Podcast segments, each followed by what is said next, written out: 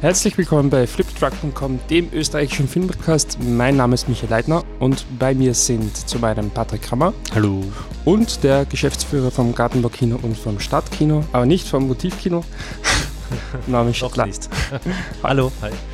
Äh, wir reden heute über die Oscars. Wir sind ein bisschen spät dran. Die Grippewelle hat auch uns erfasst. Aber wir reden deswegen umso, mit umso mehr Wissen über die ganzen Gilden, ähm, erklären euch, wer die Oscars gewinnen wird und wer sie gewinnen sollte. Und dazu gibt es noch so eine Art Mini-Review, glaube ich, zu 1917, den wir noch nicht im Programm hatten.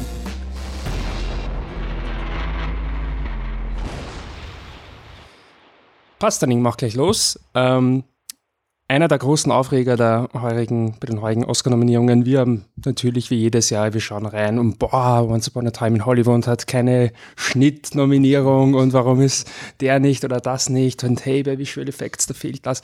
Aber das große, alles überstrahlende Thema ist dann meistens doch was anderes, ähm, zumindest in den Mainstream-Medien. Und in den letzten Jahren hat sich das eigentlich so etabliert, dass man Oscars so weit schreien müssen, weil so wenig Afroamerikaner Innen nominiert sind. Heuer hat es auch keine Frau in die Liste der fünf nominierten RegisseurInnen geschafft. Ähm, Greta Gerwig war da die einzige Hoffnung für Little Women, ist nicht reingekommen und so haben wir halt eigentlich das Theater, was man gefühlt jetzt in den letzten fünf, sechs Jahren fast, fast immer hatten. Und wir wollen das nutzen, ähm, um einen wunder, wunderschöne, wunderschönen Übergang zum, zu Oscar nach dem Gartenbaukino ähm, zu schaffen, weil es gibt tatsächlich nur einen Schauspieler bzw. eine Schauspielerin, ähm, afroamerikanische, die es in die Nominierungen geschafft hat. Und die hat auch eine ganz besondere Bedeutung für die Oscar nach dem Gartenbaukino. Norman, was erwartet uns am 9. Februar? Weil du darauf ansprichst, ähm, es war nicht die Überlegung dahinter, den, den Film Harriet zu spielen, aber es hat sich äh, dann schlussendlich auch schön ergeben, einfach wissen, dass das so ein bisschen der, der Film ist, der raussticht, vielleicht aus, aus den anderen äh, nominierten Filmen. Also Harriet ist der, der, der letzte Film, den wir zeigen, äh, unmittelbar bevor dann die Übertragung äh, losgeht, live aus Hollywood. Ähm, und ja, eben, wie du gesagt hast, Cynthia Revo ist, ist nominiert, äh, ist, ist die eine einzige African American äh, Actress oder Actor, die irgendwie überhaupt vorkommt. Ja, es ist halt eh wieder schade. Ähm, man hat sich sehr bemüht, glaube ich, seitens der Academy wirklich für mehr Diversität zu sorgen innerhalb der Academy-Mitglieder. Ich weiß nicht, wie viele hunderte neue Leute man aufgenommen hat, teilweise Leute, von denen ich auch noch nie was gehört habe. Ähm, das ist halt, äh, das beseitigt das, das Grundproblem nicht, ähm, und nämlich die Repräsentanz innerhalb der Filmbranche allgemein und auch innerhalb einfach der, der großen Hollywood-Filme.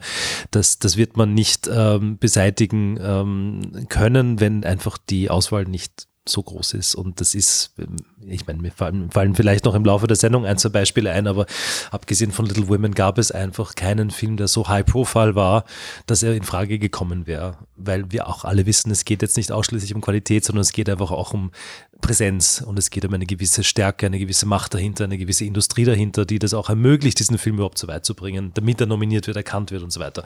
Also das sind viele, viele Faktoren, die da ineinander spielen und die einfach auch nicht beseitigbar sind, zumindest nicht innerhalb eines Jahres äh, mit einer Aufstockung der Academy-Mitglieder. Ähm, aber es ist trotzdem, sind Schritte in die richtige Richtung. Das schon. Hätte es eine Alternative geben zu Harriet für das Gartenburg-Kino? Die einzige weitere Alternative, das Ding ist halt, das, und das hat sich in den letzten Jahren verstärkt bemerkbar gemacht, ist, dass die Verleiher die, die nominierten Favoriten fast ausschließlich vor den Oscars noch rausbringen. Ähm, aus welchen Gründen noch immer. Ähm, vielleicht, weil sie einfach nicht mehr so sehr auf ihren Instinkt vertrauen wie früher. Im Sinne von, okay, ich habe eine Idee, was der große Gewinner sein wird ich bringe den erst im März oder April raus und habe dann einfach gute Vorlaufzeit und Publicity. Das wird alles noch vorher untergebracht, in der Hoffnung, dadurch eine Aufmerksamkeit zu generieren und Publikum zu generieren, einfach allein durch die, die Nominierung. Der einzige andere Film, der tatsächlich jetzt in einer gewissen Größenordnung ist und in Frage gekommen wäre, ist äh, Bombshell. Ähm, mit, äh, mit, äh, mit Nicole Kidman und, äh, und äh, Margot Robbie. Mar Margot Robbie, genau. Und, und Charlize Theron natürlich, genau. Das war der einzige und der, der, der wurde uns einfach nicht gegeben. Also das ist dann vom Verleih abhängig. Insofern ist aber Harriet, äh, finde ich, auch die interessantere Wahl, weil auch die Geschichte interessanter ist und ähm, das wirklich eine, eine wirkliche Premiere ist, weil der erst zwei Monate später ins Kino kommt. Ja. Also eine Thematik, die, glaube ich, hierzulande nicht so bekannt ist, aber Harriet Tubman, eine, eine große Volksheldin der Vereinigten Staaten. Ähm, und ich, ich habe den Film noch nicht gesehen, also ich kann nichts dazu sagen, leider. Ähm, aber, aber das wird schon, glaube ich, ein guter, guter Abschlussfilm sein sein für den, für den Abend, ja. Was können die Leute sonst erwarten noch? Oscar Night, wie, wie immer schauen wir, dass wir so eine Mischung haben, eben, also Österreich-Premiere ist dabei. Wir, wir schauen, dass wir Filme auch wieder zeigen, die, sagen wir mal, sehr, sehr gut bei uns vorgekommen sind, sehr präsent waren. In dem Fall ist es The Irishman, der ganz kurzfristig äh, uns angeboten wurde für einen Kino-Release und was sich aber sehr, sehr bezahlt gemacht hat, interessanterweise. Es war äh, wirklich einer der großen Erfolge eigentlich der, der, letzten Jahre, was sehr erfreulich ist für einen dreieinhalb Stunden Film, der zwei Wochen später quasi de facto gratis zur Verfügung war, ähm, war das super. Ähm, deswegen noch einmal die Gelegenheit, den im Kino zu sehen, in, in voller Länge. Ähm, dann gibt es eine Auswahl an den, äh, nicht eine Auswahl, sondern die komplette äh, Auswahl der nominierten Kurzfilme, äh, animierten Kurzfilme. Ähm, wir zeigen Joker nochmals, äh, aus verschiedenen Gründen, aber natürlich auch, weil das der Film ist, der vielleicht am allerpräsentesten war in diesem Kinojahr und auch die größte Überraschung. Und weil wir eine, eine sehr schöne 70mm Kopie nach wie vor in Österreich haben und, und wir zeigen dann einfach dann noch einmal analog, was auch immer sehr schön ist. Und Honeyland ist ein Film, den ich persönlich ähm, sehr, sehr mag, den wir jetzt als Preview zeigen. Der lief bei der Biennale letztes Jahr und ist seitdem nicht mehr gesehen worden. Hat einen tollen, tollen Erfolg, muss man sagen. Und einen unerwarteten. Das ist ein bisschen der Underdog, der es geschafft hat und sehr, sehr gut ankommt. Lustigerweise vor allem in den USA extrem gut ankommt und meines Erachtens einer der Überraschungsgewinner sein könnte. Also in der Dokumentarfilmkategorie traue ich dem das tatsächlich zu. Ist er nicht sogar Frontrunner? Bitte? Ist er nicht sogar Frontrunner? Nee, American also, Factory ist eher, eher der, der Frontrunner. Okay. Aber ich, ich, ich glaube, hm? da kommen wir dann vielleicht später noch ja. genau, genau. Kategorien. So, ja. genau. genau. Also das ist so das Programm und dann gibt es natürlich die Übertragung und Frühstück und, und Oscar-Bingo, hoffe ich, dieses Jahr. Selbstverständlich. Ja. und die Oscar-Wette mit vielen schönen Preisen und bis in die frühen Morgenstunden. Genau, bevor wir jetzt noch zu. Ja, eine, ein ganz äh, kleines Teil will ich noch ergänzen ähm, für die Leute, die noch nie bei der Oscar-Nacht waren. Falls man dabei sein möchte, der Eintritt ist sozusagen frei, aber um einen Platz zu bekommen, schaut man in der Regel den letzten Film. Genau.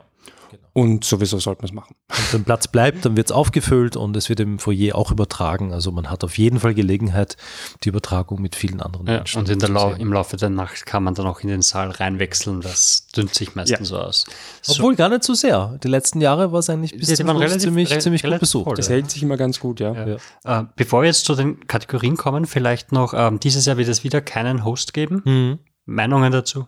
Große Gefühle?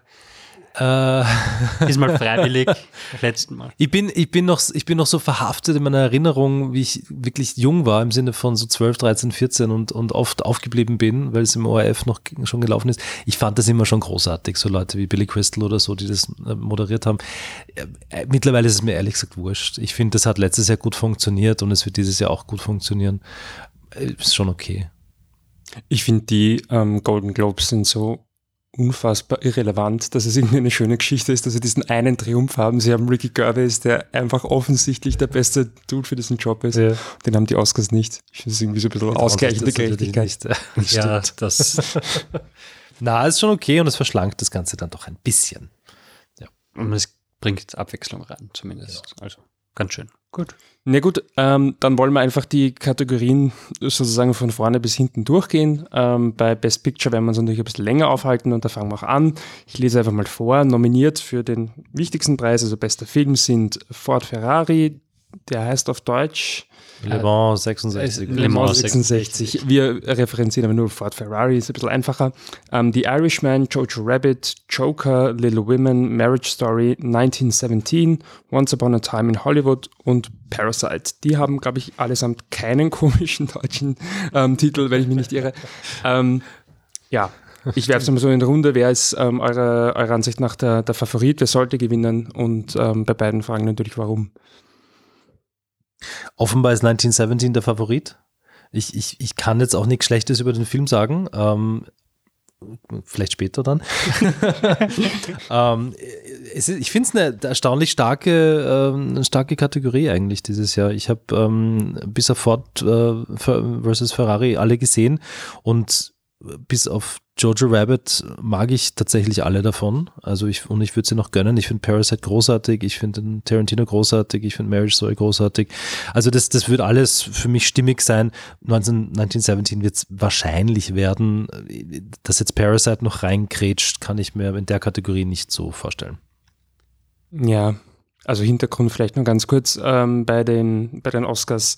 Ähm, wir wollen jetzt nicht zu sehr ins Detail gehen, ähm, aber ähm, wichtig sind eigentlich gar nicht so Preise wie Golden Globe, BAFTA mit Abstrichen, der ist dann ähm, noch nach der Aufnahme. Ähm, aber eigentlich wichtig sind die Gildenpreise, die sind dieses wirklich quasi zeigen, wohin die Reise geht. Und ähm, insbesondere hat sich die Produzentengilde da in den letzten Jahren, die letzten zehn Jahren, glaube ich, seit der Vergrößerung des Feldes bei den Oscars, äh, irgendwie als wichtigster Wegweiser gezeigt und da hat eben 1917 abgeräumt, oder hat den, den Preis gewonnen, mhm. auch bei der Regiegilde. Deswegen ähm, reden wir jetzt von, von äh, 1917 als, als großen Favoriten. Oder Batzi, siehst du das anders? Nein, nein, ich habe ihn extra noch gestern angeschaut. Ich finde den auch super. Gibt's, also es gibt zwar Sachen zum Aussetzen, aber, um, aber nicht. Um, also ich finde in der Kategorie eigentlich, ich finde Jojo Rabbit okay. Also keine großen negativen Gefühle. Ich, ich weiß nicht ganz genau, warum er es reingeschafft hat, aber vielleicht eher politisch als sonst irgendwas. Um, ähm, Once Upon a Time ist, ja, ist, ist halt nicht unserer Café. genau, und sonst, ja, Parasite wäre großartig, wenn er das, wenn er das wirklich gewinnen könnte, aber das ist, halt, das ist halt der typische Film, wo man will, dass er es schafft und eigentlich nicht wirklich. Aber es ist schön, dass es so, so einen Film dass gibt. Dass er überhaupt Jahr. dort ist, ja. Na gut, jetzt reden wir von 1917 als Frontrunner. Wir haben ja auch angekündigt, wollen ihn zumindest kurz ein bisschen ähm, reviewen oder ein bisschen drüber reden, weil wir ihn im Programm noch gar nicht hatten. Ähm, ihr habt es irgendwie so beide so, naja, man kann eh nichts sagen und so. Ja, man kann eh nichts sagen. Ähm, Roger Deakins wird den Oscar kriegen für beste Kamera, Spoiler. Total verdient. Natürlich. Total Absolut. verdient. Das ist ein Wahnsinn. Film ähm, für die, wer es nicht weiß oder noch nicht gehört hat, er spielt im Überraschung äh, Jahr 1917 und es geht im Endeffekt einfach darum, dass im Krieg ähm, ein, also zwei junge Burschen, ähm, britische Soldaten müssen eine Botschaft überbringen, um zu verhindern, dass die Briten in einen deutschen Hinterhalt laufen. Und um diese Botschaft zu erreichen, müssen sie halt mehr oder weniger über die Kriegsfelder spazieren, was genauso gefährlich und riskant ist, wie man sich das vorstellen kann. Und der Film ist nicht in einem Shot durchgedreht. Das wäre bei so einem Film schlichtweg nicht möglich. Aber er erweckt den Eindruck, ich glaube, es gibt am Ende dann, es gibt ganz gegen Cut. Ende gibt es ähm, einen unter Anführungszeichen offensichtlichen Cut. Ähm, aber ansonsten kommt der Film quasi daher, als würde er in einem Shot durch. Das ist sozusagen das, was was ja den Film auszeichnet, muss man so sagen, ist sicherlich das Spannendste daran. Ähm, ich persönlich habe das auch als irgendwie spannend empfunden und fand das auch cool und, und super gemacht. Aber bist du deppert, war mir das wurscht. Also ich, ich sag, ähm, 1917 ist für mich nur noch ähm, World War One, the Virtual Reality Experience. Also es ist wirklich so, boah, ich war mittendrin. Ja, aber also ähm, also für mich immer noch im Begriff ist eine Szene ganz zu Beginn. Also deswegen ist auch kein Spoiler, denke ich. Ähm, einer der beiden Hauptdarsteller kraxelt über einen Maschendrahtzaun und rutscht ab und dann ist halt seine Hand im Maschendrahtzaun und dementsprechend verwundet. Und ich glaube, zwei Minuten später rutscht er wegen, was ist, rutscht er aus und seine Hand landet dann einfach zufällig mitten in einer Leiche. Also ich habe das, hab das urcool gefunden, weil ich bin da gesessen und habe halt gesehen, und er schneidet sich am Maschendraht und ich denke mir schon, ja, das endet nicht gut für ihn. Also er ist da am Kriegsfeld unterwegs und schneidet sich. Das heißt, Blutvergiftung, der ist tot. Und dann zehn Sekunden später greift, fällt in die Leiche und ich war, ja, jetzt ist er fix tot. Weil ich musste tatsächlich lachen. Also ich habe es, wenn sich Ich es auch sehr lustig. Also ich habe mich gedacht, das war schon sehr, ja. ich habe immer gelesen, die ganze Hand verschwindet. Ja, ja, ja, das war richtig. Ich habe immer gelesen, dass der Film, und ich finde, das fasst eigentlich ganz gut zusammen, der Film ist ein bisschen Murphy's Law. Also alles, was schief gehen kann, geht Ganz schief. Es gibt eine andere Szene, wo sie gerade noch draufkommen, boah, scheiße, beweg dich nicht, weil wir ja, würden eine Falle auslösen. Äh, Gott sei Dank kommen sie drauf und dreimal dürft raten, ob eine Ratte reinläuft und die, die Falle auslöst. Ähm, Spoiler. Spoiler, sorry. es gibt eine noch penetrantere Murphy's Law-Szene mit einem Flugzeug, die einfach nur furchtbar ist. Ähm, aber die spoilere ich jetzt wirklich nicht. Aber angeblich alles wahr. Mag eh sein, aber es, also ich war, bin einfach drin und mir gedacht, was wollt's von mir? Also so, ich so, ja, ja ich finde auch, also das, das emotionale Investment ist ungefähr auf dem auf der Ebene eines Computerspiels und das ja. ist und das das beschreibt dann auch, finde ich, für mich die Ästhetik ganz gut und das kann man das kann man toll finden oder man kann es, wie soll ich sagen, formal einfach beeindruckend finden. Mich hat es, wie du richtig sagst, auch emotional wenig berührt eigentlich. Und ich finde ja diese One-Shot-Geschichten immer zwiespältig ähm, weil das Tolle an Film ist ja, und das ist die Filmsprache, die nur Film kann, ist einfach mit, mit Zeit und mit Schnitt zu arbeiten und, und mit Perspektiven. Und ich bin mir bei dem Film nicht ganz sicher, was abgesehen von einer Schaut her, was ich kann, Demonstration das Ganze dem Film irgendwie bietet oder der Geschichte bietet. Eher, eher kaschiert vielleicht, dass die Geschichte dünner, also könnte nicht dünner sein. Ja was auch einen Reiz hat, so quasi, okay, zwei Jungs von A nach B, weil 1600 Leute sterben und außerdem noch wer anderer, der halt wichtig ist für die Geschichte. Das ist eh simpel, aber also emotionales Investment kommt da gar nicht auf nur ein, ein, ein, Staunen, ob dem, was da möglich ist und dann war es das auch. Ja, ich finde ich find die Kam der Kamera, also ich, ich mag One-Shots meistens, wenn sie wirklich cool sind, weil man sich einfach nicht vorstellen kann, wie das zustande gekommen ist und in dem Film haben sie 10 Minuten Sequenzen, äh, Sequenzen gefilmt und mussten dann am Abend quasi schnell editen, damit sie am nächsten Tag wissen, wie sie weitermachen müssen. Mhm. So, also ganz spannend und interessant. Ähm, ich finde, dass die Kamera in dem Film einen ziemlichen Sog entwickelt, der dich durch die Geschichte durchzieht, mhm. weshalb du dann halt die Kamera rechtfertigen kannst und es ist einfach wunderschön und ganz Ja, was ich auch sehr her. beeindruckend fand, ähm, ich, ich fand halt, also jetzt keine anderen Beispiele nennen, weil ich weiß, da sind wir uns hier so nicht so ganz einig, aber es gibt schon auch solche One-Shot-Filme oder vermeintliche One-Shot-Filme, wo es dann jemand denkst, okay, ja, und that's it. Aber ich finde 1917 schafft es schon, dass die einzelnen Shots einfach auch wahnsinnig schön sind. Da sind sie auch total. Also es, ja, es ja. gibt wirklich einige Szenen, die, und da ist es eigentlich vollkommen wurscht, wann davor oder danach ein, ein Cut ist, die werden einfach unabhängig von diesem Gimmick sozusagen ja. einfach wahnsinnig schön gefilmt. Roger Deakins kann einfach keinen schirchen Shot machen. Ja, und es gibt die Sequenz, wo sie irgendwo rüberklettern und die Kamera gleitet dann quasi übers Wasser ja, mit ihnen mit. Und du denkst halt einfach so ein, Alter, das sollte kriegisch sein, aber es ist einfach so schön alles. was, und äh, ja, also emotional, äh, ganzer Film nicht, am Ende dann schon, also da gibt es dann schon eine Sequenz, wo ich denke, okay, gut, das funktioniert jetzt schon so, wie es geplant hat. Ähm, ja, das Investment ist bei anderen Filmen halt eindeutig größer. Vielleicht bin ich auch zu zynisch, aber ich bin die ganze Zeit da gesessen und mir gedacht, wann kommt das Baby? Wann kommt das Baby? Weil bei all diesen, Hast du das bei all dieser Art von Kriegsfilmen kommt immer irgendwann einmal finden sein Baby. Nein, es ist eine Mama dabei und ganz sicherlich kein Papa und meistens verstehen können sich die auch nicht so wahnsinnig. Es ist immer dasselbe. Es stimmt aber wirklich das Drehbuch. Also alle, alle Wendungen unter Anführungsstrichen dieses Drehbuchs sind einfach totally by the book. Also das ist wirklich. Ich, naja, ich finde schon, es hat, es hat, es hat einen, einen Twist gegeben der mich schon erwischt hat, weil ich mir einfach, aber da müsste man wirklich ins Spoiler gehen, das brauchen wir jetzt nicht, aber dadurch, dass ich einfach fix damit gerechnet habe, dass dem einen eins passiert, war ich dann schon überrascht, wie dem anderen was anderes passiert, weil ich, ich verstehe, habe, so, ja, hm, ja. ja. ja. Aber sonst ja. Aber voll. ich, ich also schon so durchgehen und dann so, hey, das ist eine Silhouette ja. im Dunkel, wer könnte das sein? Ja, es ist kein Freund. Genau. und jedes Mal, wenn du eine Stimme aus dem Office denkst du, welcher britische Schauspieler wird das jetzt sein? Ja, ja, naja. Aber ja, aus, ausgebait ein bisschen.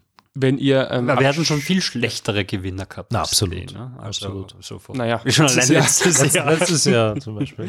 Also ich muss schon ehrlich sagen, wenn ich mir das jetzt anschaue von so 10 bis 2010 bis 20, wir haben es ja am Ende des des Jahrzehnts, des letzten Jahres, haben wir uns das mal angeschaut und wir wollten als unsere Top-Liste quasi raushauen. Naja, wir reihen halt einfach die Oscar-Gewinner und haben die Idee wieder verworfen, weil einfach die Hälfte eigentlich vernachlässigbar so ist. Medium ist. Ja, ich würde schon sagen, dass der trotzdem in der unteren Hälfte ist bei mir persönlich. Also so für mich dieser Mittel ist mir irgendwie relativ egal. Für Oscar-Gewinner-Verhältnisse ist bei mir persönlich Shape of Water. Das ist für mich dieser mittelmäßig, also nicht, es ist ein sehr guter Film, aber für einen Best Picture so ja, da rege ich mich nicht auf, es euphorisiert mich nicht. 1917 fällt für mich schon ein bisschen darunter, aber ist halt auch Geschmackssache. Ähm, wenn ihr einen Film, ich meine, Preferential Ballot System hört in einem unserer anderen Podcasts oder googelt es, da wird es noch besser auf YouTube erklärt. Ähm, man muss jedenfalls, wenn man bei den Oscars abstimmt, sagt man nicht, okay, Jojo Rabbit ist mein Lieblingsfilm und damit hat sich, sondern man muss auch sagen, mein zweitliebster Film ist Once Upon a Time in Hollywood und mein drittbester Film, bla bla bla, bis, bis zum äh, neunten Film runter. Ähm, aber wir behaupten es einfach mal, man kreuzt nur einen Film an. Was würdet ihr ankreuzen? Hm. Also bei mir wäre es Parasite, ohne viel Nachdenken. Ich fürchte bei mir auch, weil mein Marriage Story fand ich auch sehr cool. Der Irishman ist, ist lustigerweise so ein Film, wo ich dann irgendwie so vergesse. Ich meine, ich finde ihn super und die dreieinhalb Stunden waren großartig und im, im Kino und bla bla bla. Aber irgendwie so jetzt dann so ein, ah ja, Irishman, der war ja auch da, voll. ja, der war cool. Aber es ist nicht dieser, dieser, dieses Jahr und wenn ich auf die Liste schaue, sehe ich sofort Parasite und danach vielleicht Marriage Story. Bei mir ist es der Tarantino, also gerade was emotionales Investment betrifft oder einfach ein Film, der mich so beglückt hat und beim zweiten Mal noch viel mehr beglückt hat, so wie alle Tarantinos.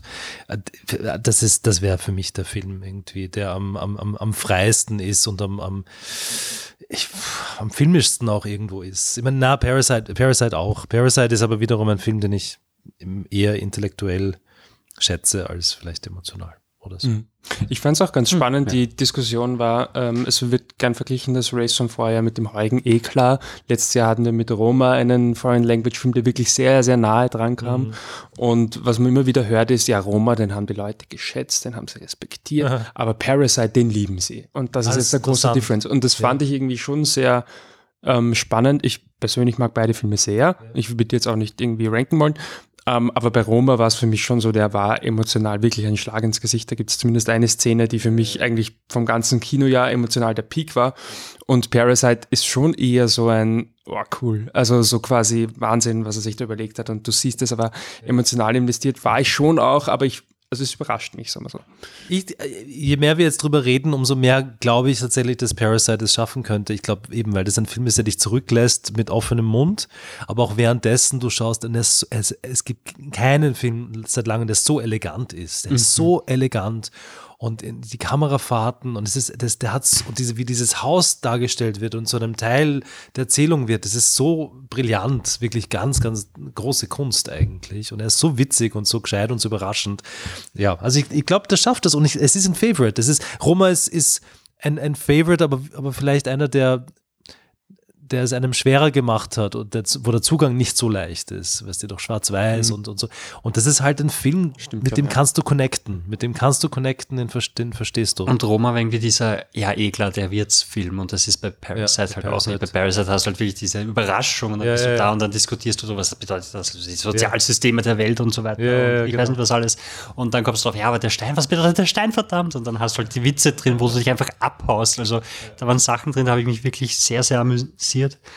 Ähm, es, und sie lieben Bong Joon-ho. Äh, ja, äh, ja, sehr anscheinend. Also es war irgendwie Oscar-Dinner oder sowas gestern. er ist einfach ein total ja. gewitzter Typ, der das alles mit einem Schmäh macht und, und also ich, ich halte es für möglich.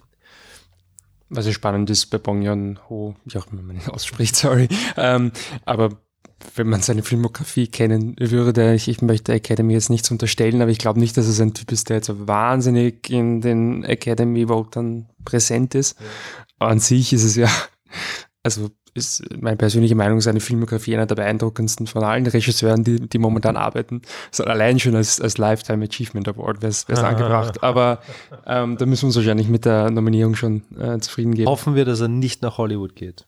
Das wäre ihm wirklich zu wünschen. Ja, das glaube ich auch. Das funktioniert einfach nie. Ja, mag in Südkorea, was auch immer du willst. Der soll, der soll. Gut, er hat, ich meine, er hat Snowpiercer gemacht. Also, ja, das, nicht, das, das war auch im, im Französischen. Ja, ist kein klassischer Hollywood-Film, aber nichtsdestotrotz. Ähm, ja, gehen wir weiter. Regie. Ähm, wir haben Martin Scorsese für Irishman, Todd Phillips für Joker, Sam Mendes für 1917, Quentin Tarantino, Once Upon a Time in Hollywood und eben Bong Joon-ho für Parasite. Ähm, bei den Golden Globes und bei der Regiegilde hat Sam Mendes gewonnen und bei den Critics' Choice Awards gab es etwas überraschend einen Tie, also ein Unentschieden zwischen Sam Mendes und Bong Joon-ho. Ähm, auch da ist es so, glaube ich, ein ganz ähnliches Rennen wie bei Best Picture oder was mir ihr seht. 1917 ist der Favorit. Wenn es eine Überraschung gibt, dann wahrscheinlich Parasite. Ja. Sehe ich genauso. Halte ich beides wirklich für möglich. Also ein Split Vote, Best Picture, Directing halte ich wirklich für möglich zwischen den beiden Filmen. Ja, ähm, ja ich glaube, da gibt es jetzt wir haben wahrscheinlich relativ ähm, schnell, schnell, durchrattern. Schnell durchrattern. Ähm, die Schauspieler, ich glaube, gelesen zu haben, dass es das überhaupt noch nie gab, dass quasi bei allen relevanten ähm, äh, Preisen davor, und das sind in dem Fall im Golden Globes, relevant ja, ja. einigermaßen. Die Screen Actors Guild Awards, also von der Schauspielergilde und auch die Critics Choice Awards. Die BAFTAs, wie gesagt, kommen nach der Aufnahme, aber ich würde mich jetzt fast aus dem Fenster lehnen und sagen, die werden sich da auch noch einrennen. Die haben sich allesamt auf die vier selben Schauspieler einigen können. Mhm. Ähm, bei Lead Actor, also Hauptdarsteller, sind nominiert Antonio Banderas für Pain and Glory, den Almodovar-Film, Leonardo DiCaprio für Once Upon a Time in Hollywood, Adam Driver, Marriage Story, Joaquin Phoenix, Joker und Jonathan Price, The Two Popes und der Frontrunner, der der alles gewinnt, ist Joaquin Phoenix. Ähm, seht ihr irgend... Nein, Dann. das ist so aus. das, das, das, ist einfach... Das ist, äh, da fährt die Eisenbahn drüber sozusagen. Und ich glaube, es ist auch etwas, wo jetzt nie, niemand... Da kann man sich schon schon drauf einigen, auch wenn man den Film nicht mag. Ist, ist es ist wurscht und, und wenn nicht, dann gibt es ihn halt für alle Performances, die er vorher gemacht hat, dann kriegt er halt den Oscar quasi für den Master oder, oder ja. You Were Never Really Here. Es ist egal. Also ich glaube, da hm. gibt es keine zwei Meinungen. Ähm, Lead Actress Hauptdarstellerin, da ist eben Cynthia Erivo, Harriet, Shoutout ans Gartenbau-Kino. Mhm. ähm, Sky Johansson, Marriage Story, George Ronan für Little Women, Charlie Theron für Bombshell und Renée Zellweger für Judy und letztgenannte wird wohl den Preis mit nach Hause nehmen. Soll sein. Ist tatsächlich ich ja total. eine Performance, die ich persönlich jetzt nicht so mochte, aber ich verstehe total, warum man sie ich mochte die Performance sehr gerne, ich mochte den Film nicht wahnsinnig gerne. Er ist mir ein bisschen auf die Nerven gegangen, ehrlich gesagt. Ja. Aber ich fand es schon, die hat es schon wirklich gut gemacht. Und ich, ich mochte sie immer schon und freue mich, dass sie jetzt so eine Resurgence hat. Einfach jetzt äh, polemisch gesagt, in einem Alter, wo seiner Schauspielerin schwer gemacht wird, einfach wirklich gute Rollen zu finden.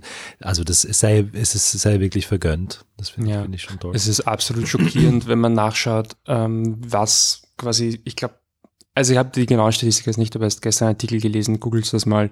Ähm, Renée Selweger, wenn sie den Oscar gewinnt, wir gehen jetzt mal davon aus, ähm, da wird sie sich in eine ganz, ganz seltene Kategorie einordnen, weil es gibt quasi keine Schauspielerin zwischen 40 und 70 ungefähr, ähm, die, die überhaupt noch Oscars gewinnen. Also mit ihren, das stimmt, sie ist Anfang, ja. Sie und Meryl Streep sind zusammen drin. Ja, nein, sie ist, sie ist Anfang 50 und sie wird, glaube ich, in den Top 10 landen, der ältesten, also es ist furchtbar. Und ähm, im Vergleich dazu, bei Männern sind es dann für dieselbe Altersgruppe natürlich 20. Also ja, ja das ja, sagt schon die, die Actor in a Supporting Role, das sind ja alle auch weit über 50. Ich denke, das ja. alle Cynthia Reaver weiß ich jetzt nicht, aber ansonsten. Sonst ist Charlize Theron ist dann wahrscheinlich die älteste mit, mit Anfang 40, so irgendwas, Mitte 40, ja, sowas. Ja, ja, genau, also Selviger ist wahrscheinlich die älteste ja. ja. ja. Ähm, Supporting Actor, Nebendarsteller, auch da ein paar wir, bekannte Namen, Tom Hanks für Beautiful Day in the Neighborhood, Anthony Hopkins für The Two Popes, Al Pacino und Joe Pesci jeweils für The Irishman und Brad Pitt für Once Upon a Time in Hollywood und auch hier letztgenannter,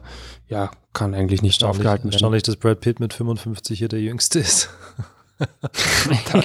Erstaunlich, dass Brad Pitt 55 ist. Ja. Gut. Also, ja, auch uh, works for me. Um, ähm, Könnte ich ankreuzen, dann würde ich Joe Pesci wählen, aber ich habe kein Problem mit Brad Pitt. Ja, genau dasselbe, oder? Es ist so ein ziemlicher Beliebtheitswettbewerb und das war jetzt so ein, so ein, du machst zu viel, du hast schon so viel gemacht. Ja, da. Brad Pitt kannst du natürlich das, sozusagen das ähm, Lifetime Achievement, das kannst du bei ihm auch bringen. Ja. ähm, obwohl er jetzt, glaube ich, nicht so oft noch für einen Oscar nominiert war. Also schon, aber jetzt. Nicht so oft, ich glaube, er war öfter normal, als Produzent oder sowas. oder sowas. Ja, so, genau. Mit, mit, als mit, Produzent ja, ist er öfter nominiert, glaube ich, gewesen als als Schauspieler, aber mhm. ja. ja, ist sympathisch. Dann haben wir noch ähm, Supporting Actress Kathy Bates für Richard Jewell, ähm, Laura Dern für Marriage Story, Scarlett Johansson, Jojo Rabbit, Florence Pugh für Little Women und die Margot Robbie für Bombshell und das wird wahrscheinlich der Trostpreis für Marriage Story. Laura Dern gewinnt mhm. einen Preis nach dem anderen. Ich glaube, das war sogar etwas, was, also ich glaube, alle vier Schauspieler, vielleicht mit Ausnahme von, von Joaquin Phoenix, waren wirklich schon am Anfang der Saison quasi die, die Favoriten. Ja. Ähm, Joaquin Phoenix hat man noch gesagt, okay, vielleicht einem Driver. Mhm. Hat sich dann aber auch schnell erledigt. Und ja, die haben das durchgezogen. Ähm, habt ihr ein Problem mit Laura Dern? Laura Dern ist super in dem Film, finde ich. Also, sie ist überhaupt super. Also es ist auch, es fast, hat auch schon fast von Lifetime Achievement. Ja, aber du siehst in dem Film und du merkst, wie sie, wie sie diese Freundin, Anwältin ist und du weißt, das ist alles fake bis zum Geht ja, nimmer und das ist einfach großartig. Das macht also, sie wirklich sehr, sehr gut. Das ist ganz toll. Mhm. Jetzt kommen wir zu den Screenplays, da wird es dann vielleicht ein bisschen interessanter, äh, ein bisschen spannender. Ähm, Adapted Screenplay, also adaptiertes Drehbuch basierend auf einer bereits bestehenden Geschichte. Ähm, The Irishman, Jojo Rabbit, Joker, Little Women und The Two Popes. Ich habe ehrlich gesagt lange geglaubt, dass Jojo Rabbit da den Trostpreis kriegt, einfach weil der Film offensichtlich einen großen Support hat. Schaut aber jetzt nach allen Vorräten so aus, als wäre das Gilde Little Women. nicht. Ähm, die, die, die, die Autorengilde ist erst, ähm, aber, aber, bei den Critics Little Women ist, ist absoluter ja. Frontrunner dort. Mhm. Auch der sogenannte USC Scripter Award, da geht's, das, der wird ausschließlich an ein adaptiertes Drehbuch vergeben. Auch der ging an Little Women. Ist auch wahrscheinlich jetzt, also ich habe den Film gar nicht gesehen und ich bin mir ganz sicher, er hat es verdient und ich es By the way, nicht der größte Jojo Rabbit-Fan, aber allein schon die ganze Oscar so weit und Oscar so Debatte. Ja, es gibt auch ganz, ganz schöne Statistiken dazu. Also einerseits um, ist das anscheinend ein Preis, den, den sehr oft Frauen, also durchschnittlich öfter Frauen gewinnen als andere Preise, die Adapted Screenplay. Und es ist zudem noch ein, ein bekanntes und in Amerika sehr bekanntes Buch, das adaptiert wird. Das hilft auch immer sehr. Und wie gesagt, Frauen verdienen das, äh, kriegen das relativ oft und Little Women hat anscheinend auch sehr viel mit der Struktur der Geschichte gemacht in dieser Version des Films. Und dadurch gibt es halt auch noch diesen Show-Effekt dadurch und Little Women ist absoluter Frontrunner da. Ähm, aber auch da habe ich zufällig eine Statistik gelesen, dass ähm, du, sagst, dass immer wieder Frauen gewinnen, das stimmt. Sie wäre aber die erste in der Kategorie, die alleine gewinnt. Also als Frau ohne einen männlichen ähm, Mitautoren ja. in auch, was weiß ich, 20, 25 mhm. Jahren. Ähm, also das, das zieht sich durch, da könnte man natürlich bei jeder Kategorie diese Statistiken aufmachen.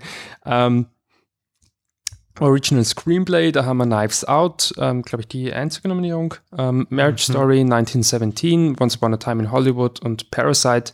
Ähm, schaut irgendwie so ein bisschen nach einem Zweikampf Once Upon a Time in Hollywood und Parasite aus. Ich glaube aber, dass das Tarantino macht. Wahrscheinlich schon. Da ist die Gilde wiederum nicht aussagekräftig, weil er, glaube ich, gar nicht nominiert ist. Nie. Gar nicht, nie, weil er nicht, nicht Mitglied ist, genau, ja. Ich fände ich, ich würde es, also 1917 verstehe ich nicht so ganz, warum das nominiert ist, aber bei den anderen dreien, ich würde es denen auch gönnen. Ich fand Knives Out wirklich sehr vergnüglich und sehr smart. Ich finde es so schade, dass sie das nicht ja. gewinnen, weil ja, das, das ist schade, so ein, weil das, das ist so Skript. Dieser äh, Film ist so ja, Skript, genau, es ist so toll und, und wie das alles so. Und es ist nämlich wirklich originell. Du schaust einfach Zahnrädern zu, die alle, alle genauso funktionieren, ja, wie sie funktionieren sollen. Das ist großartig. Aber und auch Marriage Story. Ich meine, Marriage Story ist, ist flawed, wie man so schon sagt, äh, finde ich, und noch ein bisschen überlang, aber hat, hat großartige, großartige Dialoge drin. Ist halt sehr so klassisch 70er Jahre Hollywood, irgendwie so Dialogue, Actors ja, Acting. Ich, ich finde schon, dass du, dass du bei den ja. Dialogen so irgendwie so sagen kannst, so, ah, jetzt, jetzt hauen sie, jetzt reicht's. Jetzt, jetzt, jetzt hauen die Plattitüden raus. Also konnte ja, aber ich quasi. Finde, äh, der, der Film ist so uneven, aber irgendwie ja. sehr leidenschaftlich. Und aber Once Upon a Time, also Leute lieben ja die Skripten von ihm, also ja, da ist er ja immer ganz groß. Und ich habe heute, also Once Upon a Time in Hollywood hat ein 30 Minuten Short Movie quasi rausgehauen, mehr oder weniger, Aha. mit, mit ja, wie toll ist nicht quasi der Film und was bedeutet da und sie haben halt die alten Schauspieler zu Wort kommen lassen und die leben halt alle, weil es fühlt sich halt an wie echtes Hollywood und das Hollywood und sowas und es geht genau da rein und sie alle loben, wie toll das Skript ist, weil wenn man es liest, dann, dann fühlt man sich einfach zurückversetzt in diese Lage und wenn man sich dann anschaut, wer votet und was der Altersdurchschnitt ist und so weiter, dann ist es so ein, ja gut, also. Es wäre, es wäre auch für, für über die Industrie. wenn Hollywood nicht für einen Film votet, der über Ja, eben. Sogar Hollywood im Titel hat. Das kommt alles zusammen und er dürfte anscheinend, ich habe es nicht gelesen, aber er, äh, Tarantino dürfte großartige Screenplays schreiben, also die dürften ganz super zum Lesen sein und ja.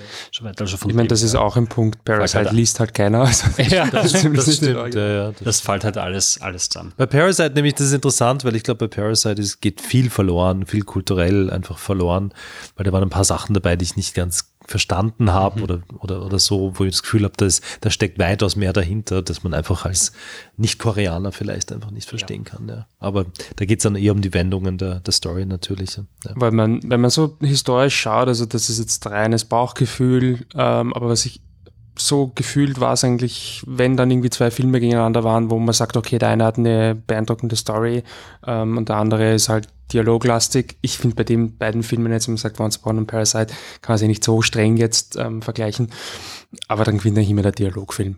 Das und stimmt, ja. deswegen glaube ich auch, dass Once Upon a Time da bessere Karten hat. Ähm, kurz nur reingeworfen, weil ich nicht vergessen habe. Ich würde auch sofort bei Knives Out ankreuzen. Ich meine, der fucking Donut allein. ähm, stimmt. ähm, Animated Feature, ähm, also Animationsfilm, dann mal How to Train Your Dragon, ähm, The Hidden World I Lost My Body, Klaus, Missing Link und Toy Story 4.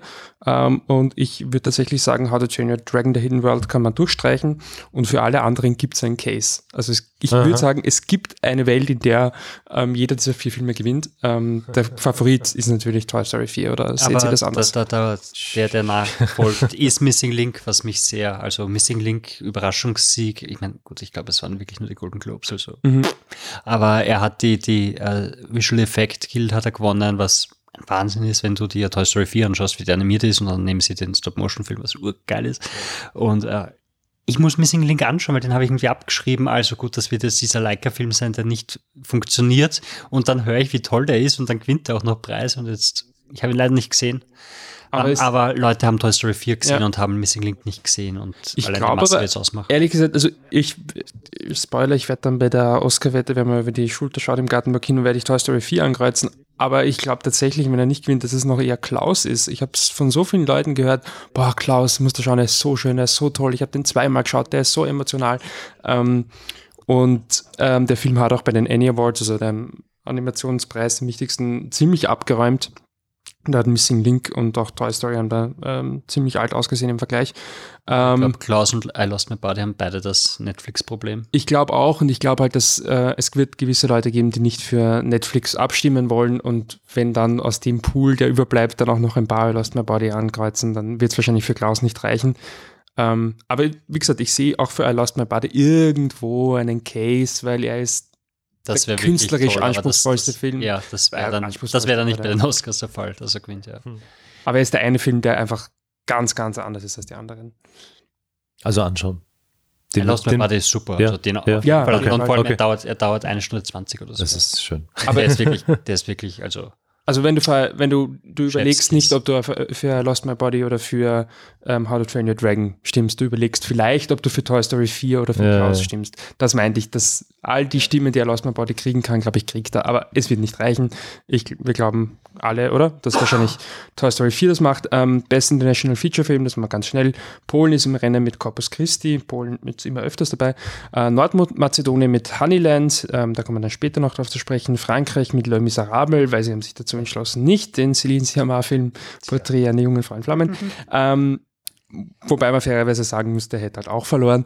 Ähm, Pain and Glory von ähm, Pedro Almodovar, also für Spanien und der Gewinner, ich nehme es mal vorweg, ähm, Parasite, Bong Joon-ho, Südkorea. Könnte mich nicht erinnern, dass ein International Feature Film für Best Picture nominiert war und dann nicht gewonnen hat. Wir gehen alle davon aus, dass es so sein wird. Best Documentary Feature, da sind wir jetzt, glaube ich, nicht, uns nicht ganz einig. Ähm, Dokumentarfilm, ähm, da wären nominiert American Factory, The Cave, The Edge of Democracy, For Summer und da haben wir es gleich wieder, Honeyland, eben der nordmazedonische Film, ähm, der auch im Gartenburg-Kino eben laufen wird am Tag mhm. der Oscar-Gala. Äh, und Norman, du hast es schon ein bisschen vorweggenommen, du tippst auf Honeyland, der Favorit ist sicherlich American Factory. Also wenn man Wettquoten anschaut, wenn man nur daran denkt, dass ähm, man da zumindest indirekt den Obama seinen Oscar gibt. Ich glaube nicht, dass sich die Oscars das nehmen lassen, aber du tippst auf Honeyland. Äh, wieso? Ich habe einfach mitbekommen, dass Honeyland äh, eben äh, gerade in Amerika extrem gut ankommt und offenbar irgendwas triggert bei Leuten oder irgendwas auslöst. Und, und äh, der Film ist wahnsinnig schön gemacht, hat großartige Bilder, eine sehr simple Story, eine sehr zugängliche Story und eine, die dann auch viel sagt über Globalisierung und, und, und so. Also es ist ein Film, den man schnell versteht und, und mit dem man sich schnell anfreunden kann, glaube ich. Und er ist auch zwischenzeitlich org und also, weil einfach die, die, die Kultur, das Land, das Milieu, in dem spielt, einfach ein, ein sehr, sehr fremdes ist. Äh, das ist einfach mein, mein Gefühl, dass das ein bisschen einen Run hat. For Summer wiederum ist auch ein Film, der jetzt mhm. Leute sehr, sehr tief berühren ja. wird. Ich, ich glaube nur nicht in einem durchwegs positiven, sondern eher in einem verstörenden äh, Maß. Magst du kurz ähm, erklären, worum es geht? Weil er, na, es, es führt alles zu weit, aber American Factory wiederum, einfach um auf den Frontrunner zurückzukommen, habe ich mir gestern angeschaut. Ähm, und der ist interessanter, als ich dachte ehrlich gesagt, weil er nicht so klassisch irgendwie diese Doku, ähm, diese, diese Doku-Methodik anwendet, sondern sehr äh, leise ist und mhm. sehr sensibel ist eigentlich. Und, ja. und, und der, also wer andere, so der Gibney oder sowas, hätte etwas viel, viel Show, mehr Show-off gemacht daraus. Und, und der Film ist eigentlich recht leise und still. Und das fand, fand ich ganz interessant. Also es ist ihm zuzutrauen, weil es auch ein amerikanisches Thema ist und, und man kann sich damit identifizieren. Ja, also halte ich für möglich. The Cave habe ich nicht gesehen, Edge of Democracy habe ich nicht gesehen. Ich glaube sonst doch. Noch Außenseite. um, American Factory ähm, was mich da, ich mag den Film eigentlich ziemlich gern, also war auch positiv überrascht. Ähm, was ich mir gedacht habe, der Film ist eigentlich irgendwie so schön, dass er keine, also er hat schon eine Aussage, aber es hat irgendwie so, er, er zeigt halt, okay, Leute, es ist einfach schwer und da kommt jetzt keine obvious Message rüber und das sind die Guten, das sind die Bösen. Und irgendwie habe ich am Ende das Gefühl, dass er sich dann denkt, na, irgendwas muss ich den Leuten schon sagen und dann kommt völlig aus dem Nichts so eine Klimawandel-Klatsche, ja. was, also Gottes Willen ein Thema, das wichtig ist. Ähm, aber es kommt in dem Film für mich völlig aus dem Nichts. Ja. Und das hat mich irgendwie dann so ein bisschen so, okay, bis auf die letzten fünf Minuten war echt cool. Ähm, vielleicht ist das. Das war stimmt, das war eher unentschlossen, das Ende. Das, das kam irgendwie aus dem Nichts. Und ähm, wenn du sagst, Honeyland, ja, dass der vielleicht den Leuten so eine Stimmung mitgibt, ich finde, das schafft American Factory halt nicht. Ja. Ich glaube trotzdem, dass er gewinnt. Ähm, wir kommen zum Schnitt. Ähm, Ford vs. Ferrari, The Irishman, Jojo Rabbit, Joker und Parasite sind äh, nominiert. Ich glaube, Jojo Rabbit und ähm, Joker kann man rausstreichen. Ähm, Irishman. Jojo Rabbit hat äh, gewonnen. Habe ich das richtig aufgeschrieben? Das Editors. Stimmt, ja, hat bei Jojo den, Rabbit ja, den, haben bei den Editors gewonnen. Ist korrekt. Ich glaube trotzdem, dass Jojo Rabbit keine Chance hat. Ich glaube auch, dass Joker keine Chance hat. Irishman hätte das dreieinhalb Stunden Argument. Das musste erst einmal zusammenbringen. Ford Ferrari hat das Schnitt, Schnitt, Schnitt, Schnitt, zack, zack, zack, zack, zack, zack. Argument. Ähm, und Parasite hat halt das Wir mögen den Film Argument. Mhm. Was obwohl, ihr, was obwohl Jojo Rabbit ist, ist doch die Erzählung des Films auch so wie schwierig es nicht war, quasi die Zeit, also die, die dramatischen Elemente mit den lustigen Elementen zu verbinden, wie viel Zeit da im Editing ja. verloren gegangen ist und wie lange man da herumprobiert hat, bis man jetzt endlich diese Mischung gefunden hat und, und da wird irgendwie das Editing immer ganz groß nach vorne gestellt. Also ich glaube nicht, dass der so, so ein Außenseiter okay. ist. Aber der Tipp wäre? Ich würde auf, auf Irishman tippen. Wirklich? Ja. Okay. Ja. Ich glaube, dass die, die Thelma Schoonmaker, Schoonmaker ähm, ein, ein, ein, ein, wie soll ich sagen, großen Stein im Brett hat bei, ja. bei sehr vielen Academy-Members und, und ich kann mir das schon vorstellen, dass, dass das gewürdigt wird. Also eben die, die Länge, die Art und Weise, wie es dann trotzdem funktioniert und, und nie Fahrt wird mhm. und, und, und wirklich handwerklich einfach sehr, sehr oldschool, aber sehr, sehr sorgsam gemacht ist. Könnte ich mir vorstellen. Ja. Ich glaube tatsächlich, es wird Parasite, aber es, wie gesagt, die drei Optionen, ja, Jojo Rabbit, vielleicht unterschätze ich ihn. Ähm, bei Parasite würde ich nur sagen, ähm, das ist etwas, was man wirklich, wenn man die Oscars sich live anschaut, wenn man sich das antut. Ähm, wenn Parasite diesen Schnitt-Oscar nicht gewinnt, dann können sie eigentlich abdrehen. Ähm, wenn gewinnt, Interesting. Statistisch betrachtet hast du recht, natürlich. Ja, und 1917 ähm, ist er nicht nominiert, das würde eigentlich gegen den Film sprechen, aber wir haben das schon bei Birdman gesehen. Wenn ein Film die Schnitte so gut versteckt, dass man sie nicht merkt, dann findet er. Da wird er nicht nominiert dafür. das nicht, nicht nominiert dafür eben, ja. Ähm, von daher. So gesehen wäre 1917 natürlich der, der eigentliche Gewinner des Films. Ah, das, das Hat bei den ja. Critics Choice Awards, glaube ich, gewonnen. Ähm, der, der, der, Cinematography, also Kamera, das können wir, glaube ich, ganz schnell machen. Irishman, Joker, Lighthouse 1917 und Once Upon a Time in Hollywood sind nominiert. 1917 und Roger Deakins werden gewinnen. Ich glaube, jeder ist Werden alle verdient, finde ich alle großartig von dem her. Also gerade Joker finde ich von der Kamera her wirklich, wirklich fantastisch. Ja. Ja. Und Lighthouse sowieso. Also das sind schon, ich finde es eine schöne Auswahl. Ja, finde ich auch. Schöne, aber es sind wirklich Schwergewichte drin. Ja, aber es ist klar, wer. Es ist halt kein wird. Wettkampf. ähm. Ja, und zwar für, für einen Roger Dickens auch nicht. Also wenn man sich Interviews von dem anhört, dann sagt er so, ja, naja, da haben wir halt wirklich, also wirklich aufpassen müssen und dann, dann haben wir es halt irgendwie hingebracht. Also, okay, denkst du, Alter, da explodiert. quasi auch ein Kriegsveteran. Ich weiß nicht, was ihr machen müsst und du verkaufst den scheiß Film nicht, ja. als wie schwierig es war, sondern ja, naja, wir haben halt die Kamera aufgedreht und sind da halt durchgegangen und dann war das schon dreht. Ähm, dann das mal mit einem Aufwasch. Sound Editing sind Ford Ferrari, Joker 1917, Once Upon a Time in Hollywood und Star Wars, The Rise of Skywalker nominiert. Und bei Sound Mixing Ad Astra, Ford Ferrari, Joker 1917, Once Upon a Time in Hollywood. Mhm. Es wird schon lange plädiert, dass man die Kategorien zusammenlegt. Das passiert aber bislang nicht. Ähm, kurz erklärt, Sound Editing ist einfach, ich habe zum Beispiel einen Animationsfilm, der ist ja eigentlich stumm. Jetzt brauche ich aber Geräusche, dass jemand durch den Raum geht, dass jemand quietscht, was auch immer ich muss diese Geräusche also kreieren und Soundmixing ist sozusagen das, die Abstimmung, ähm, die, die Abmischung und ähm, das, das, eigentlich das, der Schnitt. Ähm, ich glaube, dass beides 1917 gewinnt. Seht ihr das anders? Ich kann mir vorstellen, dass ähm, das bei Sound Editing Ford vs. Ferrari gewinnt. Also ich bilde mein, ja. das äh, Ford vs. Ferrari hat eines der beiden hat er gewonnen von einer der Gilden mhm. Und 1917 hat die große Erzählung, wie sie überall Mikros versteckt haben am Set, damit sie echten Ton haben. Das heißt, die werden beim Editing wahrscheinlich ein bisschen weniger haben, da, da geht es dann mehr ums Mischen. Das heißt, mhm. da, da und Autos, die machen Brumm Brumm und das ist schon sehr laut. Ich habe keine Ahnung. Ich hätte also Ad Astra für Mixing finde ich irgendwie, das finde ich, das war das einzig wirklich Gute an dem Film war der Ton. Ähm, ich ich habe keine Ahnung, worauf sie schauen. Ob das jetzt das Show-Off wie Ford versus Ferrari ist oder ob genau diese Geschichte, die du von 1917 erzählt hast, äh, relevant ist. Äh, ich kann es gar nicht beurteilen dieses Weil Jahr. Normalerweise sagen wir immer der Maschinengewehr-Oscar. Jetzt ist ja. 19, 1917 ist es nicht so, kein Maschinengewehr. Eigentlich das heißt, nicht, nein, sehr schwierig. Obwohl es im Krieg spielt, ja. Ja. Ja gut, in Ford Ferrari halten sich die Maschinengewehre auch zurück. Ähm, wir haben Production Design, ähm, nominiert sind The Irishman, Jojo Rabbit 1917, Once Upon a Time in Hollywood pardon, und Parasite, ähm, Once Upon a Time in Hollywood gilt als Favorit. Seht ihr einen Upset?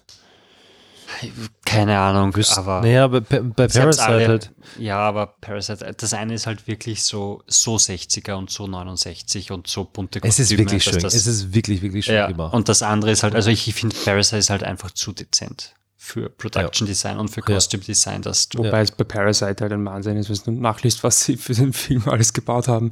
Ähm, aber Absolut. ja, ich glaube halt, das wird halt auch einfach nicht jeder wissen. Und Once Upon a Time hat halt wirklich das, du also, siehst es, du siehst es einfach, du siehst es einfach so das ist nicht das ist auch, finde ich, einer der Filme, für den, das, für den die Set-Designs mitunter am wichtigsten Absolut, sind. Also ja.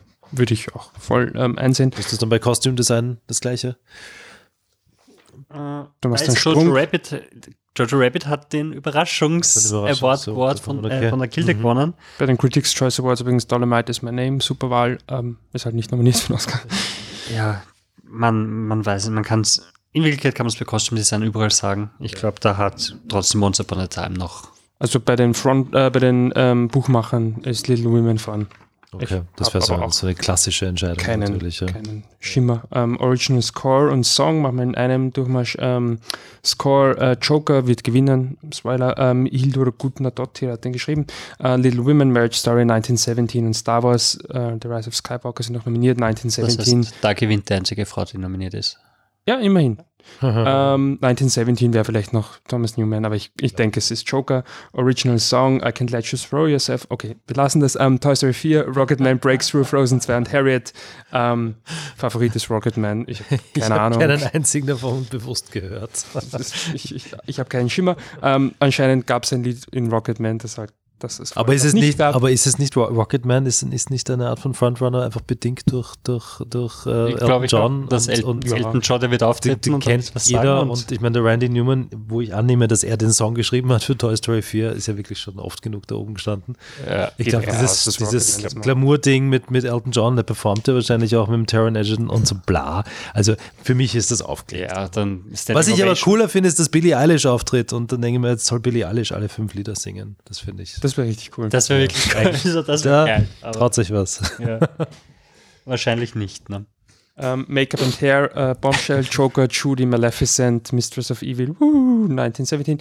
Um, ja, Bombshell. Bombshell und Joker haben beide gewonnen bei der Gilde für ja. Make-up und Hairdesign, aber Bombshell ist halt sehr in your face mit ja. viele blonde Haare, die auftupiert gehören und. Aber angeblich im Sinne von highly disturbing, weil sie einfach wirklich alle so ausschauen wie. Ja, ja, absolut. Also die Fotos nebeneinander, die sind wirklich gruselig. das also ist spooky. Komplett.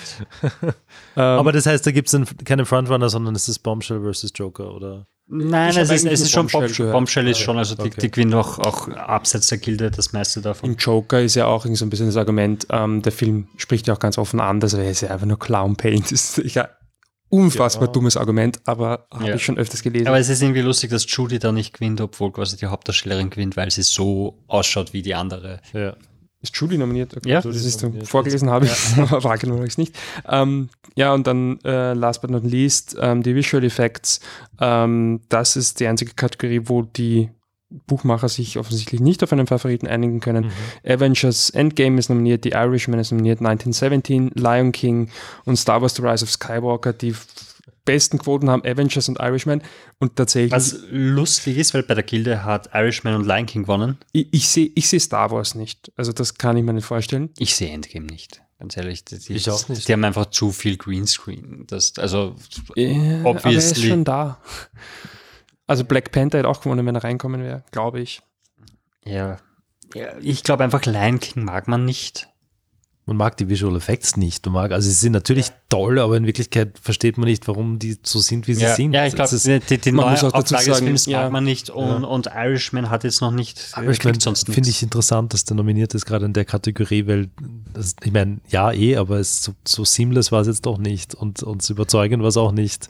Äh, ich finde auch, dass es teilweise dann, ja. Also, man hat sich daran gewöhnt und es war auch nicht schlimm, es hat im Film keinen Abbruch getan, aber ich finde es... Ja, aber, das aber, größere Problem war halt, dass da ein 70-Jähriger quasi wie ein 30-Jähriger versucht, jemanden zusammenzuschlagen. Ganz, ganz, genau. Was, was bleibt dann über? Was ja. bleibt dann über, wenn du sagst, okay, Irishman war nicht seamless, Avengers glaubt es nicht, ähm, Lion King mag niemand, 1917 Was hatte 1917 die, die Schnitte, visuelle... Die Schnitte, es müssen die Schnitte ja. sein, weil so oft, also du hast diese, du diese hast ganz selten, du hast ganz selten über, also wirklich ein, ein, ein, Moment, wo du sagen kannst, da ist kein Schauspieler im Gesicht, wo du, äh, im, äh, im Bild, wo du den Cut machen kannst. Das heißt, sie haben ja. ganz oft haben sie mit, mit digital irgendwas äh, drüber arbeiten müssen, damit ja. sie einen, einen Cut hinkriegen wiederum interessant und schwer für uns einzuschätzen, ja. natürlich, was die Leute, die sich wirklich auskennen, damit dann einfach ähm, für auszeichnungswürdig. Also ich finde, trotz allem, ähm, also ich würde sofort Lion King geben. Ähm, ich verstehe, dass Leute den Film nicht mögen, auch wenn ich ihn mag, aber darum geht es gar nicht. Es ist einfach, Na, eh. schaut sich die fünf. Filme an. Okay, ich habe, sorry, ich habe Avengers Endgame nicht gesehen. Es ist auch wurscht. Also. Es ist wurscht. Schaut euch den Film an und sagt mir, dass die Special Effects keinen Oscar verdient haben.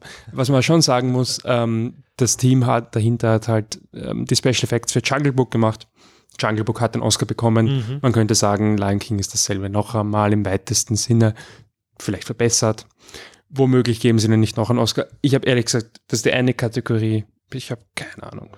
Ich, ich glaube auch nicht, aber ich glaube, Irishman kriegt es einfach, weil was kriegt er denn sonst? Und ja, er ist ja, nominiert für Best, ja, er ist nominiert für Best Movie und es ist die Story so, boah, die alten Säcke spielen jetzt ihre 30-jährigen ja, Versionen. Vielleicht eh du hast eine Story da, die du durcherzählen kannst ja. und bevor Leute irgendwas ankreuzen, kreuzen sie wahrscheinlich den an den am meisten zugesagt hat. Und das dürfte Irishman gewesen sein.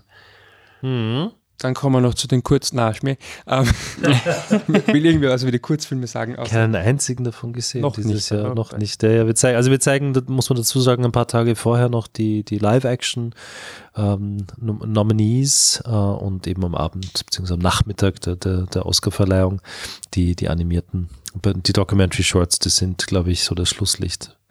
Damit ich jetzt euren, also den, den das, weil die Zuhörer uns jetzt da 50 Minuten beim Abneiden zugehört haben, als Belohnung kriegen sie noch Tipps für die Oscar-Wette. Ich habe nämlich die Frontrunner rausgesucht.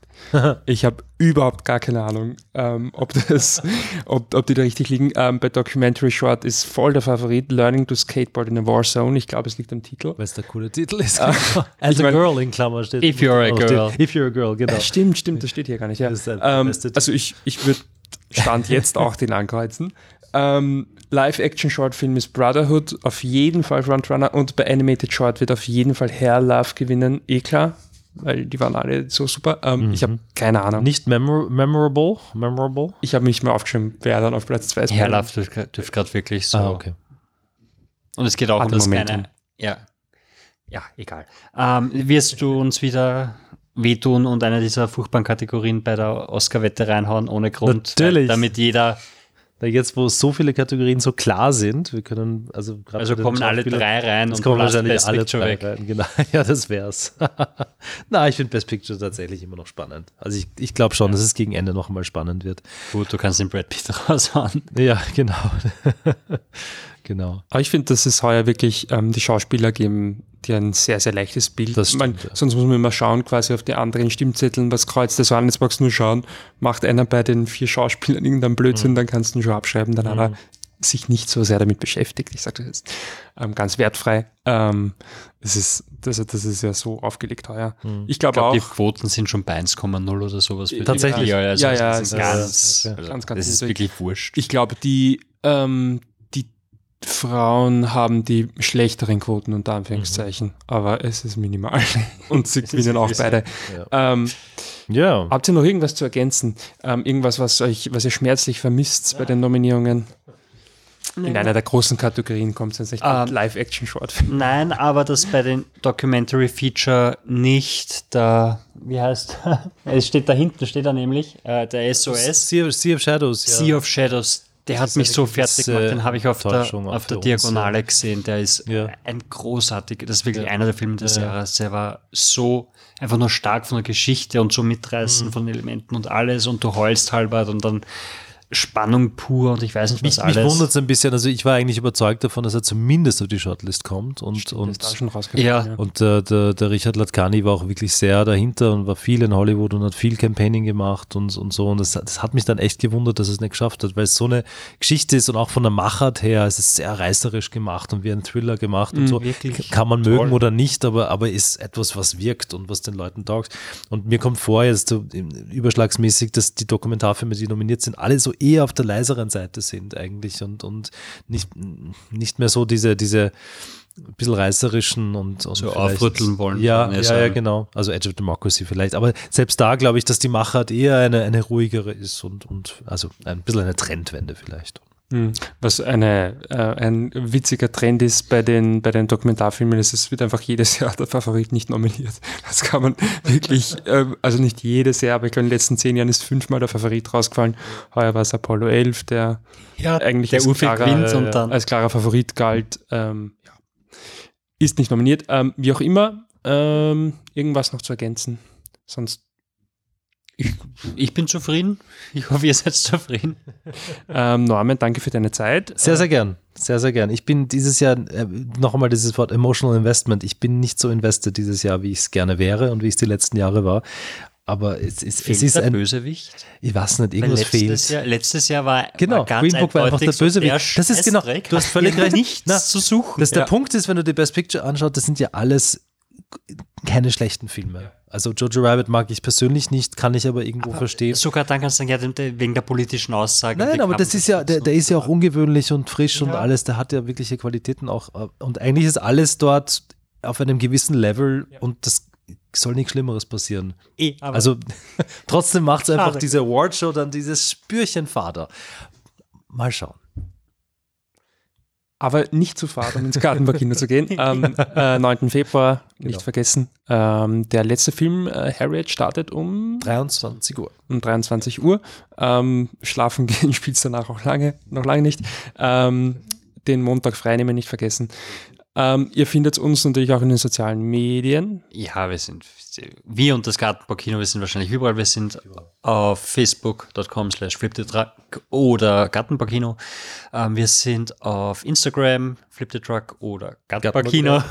äh, wir sind auf Twitter, flip unterstrich der unterstrich truck oder Gartenbaukino. Garten. Seid ihr noch woanders? TikTok. Äh, TikTok sind wir noch nicht, das trauen wir uns noch nicht. Ja. wir haben eine Website. Uh, ja, gartenbaukino.at. Genau. Da kann man Karten kaufen und reservieren. www.kino.wien habe ich mir gesichert. Das sind wir jetzt auch. Uh, Kino.wien, das ja, ist genau. gut.